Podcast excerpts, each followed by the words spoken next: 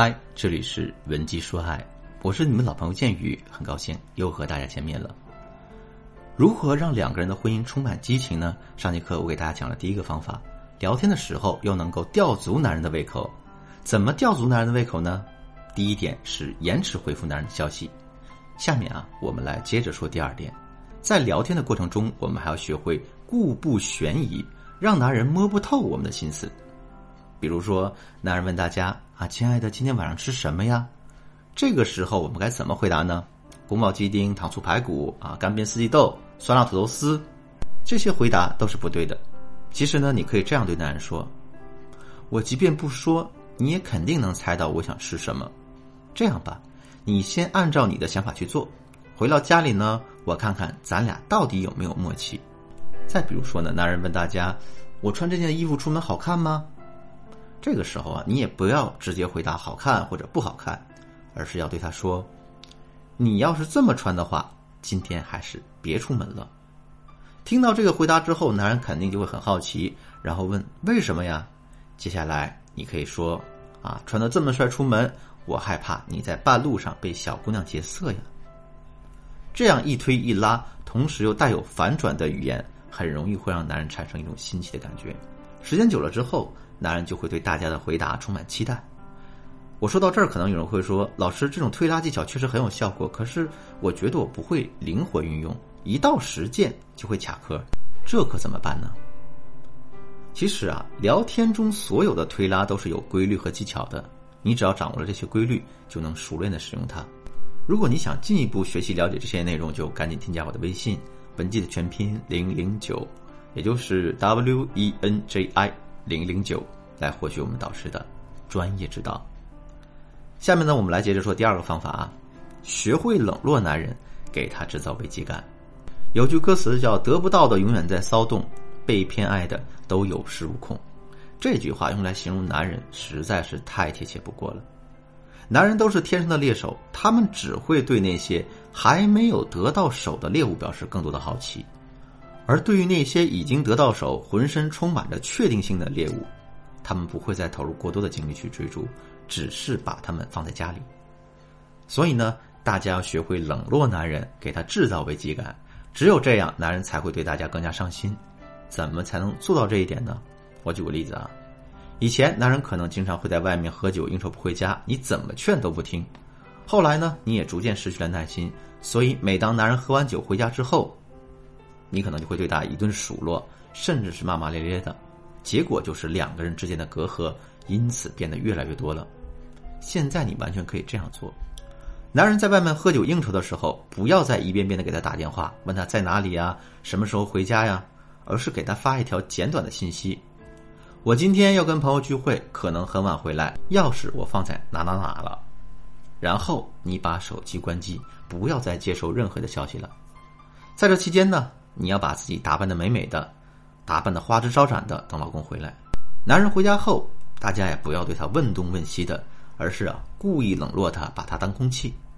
这个时候，男人就会想了：哎，今天不对呀，他怎么像变了一个人似的，对我不管不问的呢？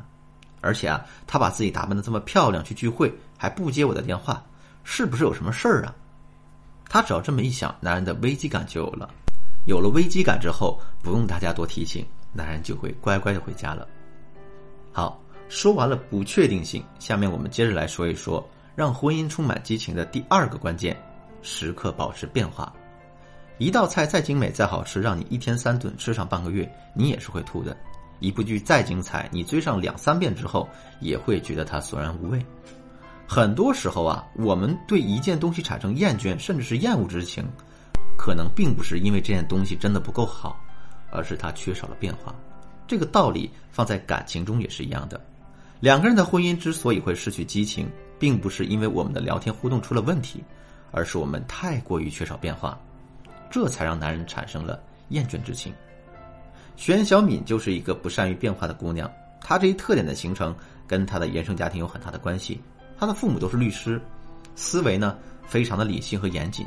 在考虑问题的时候，他们追求的永远都是统一性和确定性。慢慢的，这也变成了小敏的一个沟通习惯。所以，当小敏跟自己老公聊天的时候，在同一个话题上，她的回答感觉永远是差不多的内容。而且啊，小敏的妈妈也不太爱打扮自己，身上一年四季都穿着标准的职业装，有的时候着急出门啊，对着镜子涂个口红，那就算化妆了。小敏也继承了妈妈这一习惯，所以在婚姻里面，她的穿衣风格永远一成不变。打开衣柜后，里面挂着的永远都是那老三件就连小敏的老公都跟她说：“我闭着眼，我都知道你每天穿的什么。”结果你也肯定猜到了，这样一成不变的相处方式，最终会让两个人的生活变得越来越平淡。为了改变这个现状呢，我给小敏制定了一系列的改变计划。下面我就把其中的两个方法呢分享给大家。第一，如果大家像小米一样没有打扮自己的习惯，也不会打扮自己的话，其实呢，我们可以问身边的朋友和闺蜜寻求一个建议，让他们给大家设计一些穿衣打扮的模板。另外啊，网上还有一些教人穿衣打扮的软件，比如啊美丽说、明星衣橱、有范儿等等等等，这些都是大家可以借鉴的对象。如果大家只有三套打扮自己的模板，男人自然就会很容易变得厌倦。可如果大家有几十套甚至上百套的话，男人肯定会眼花缭乱、应接不暇的。这样一来，大家就变成了百变的穿衣女郎。第二啊，如果两个人已经习惯了三点一线的生活，每天除了上班下班就是买菜做饭的话，其实大家还可以尝试着逐步给生活增添一些变化。比方说，以前你们两个人下了班就会往家赶，现在啊。两个人完全可以在半路上碰个头，然后一起出去吃顿烛光晚餐。吃完饭之后，如果时间方便呢，就再买两张票去看个电影。看完电影之后，也不要着急回家，一起牵着手压压马路，不也挺好的吗？你看，这样一番操作之后，这一天的生活都变得丰富多彩了。不过这里还有一种特殊情况啊，如果我们自身改变了很多，可是男人却不愿意配合大家去改变，这又该怎么办呢？这个问题其实也不难解决，赶紧添加我的微信文姬的全拼零零九，也就是 W E N J I 零零九，来获取我们导师的专业指导吧。好了，今天的内容就到这里了。文姬说爱，迷茫的情场，你得力的军师，我是剑宇，我们下期再见。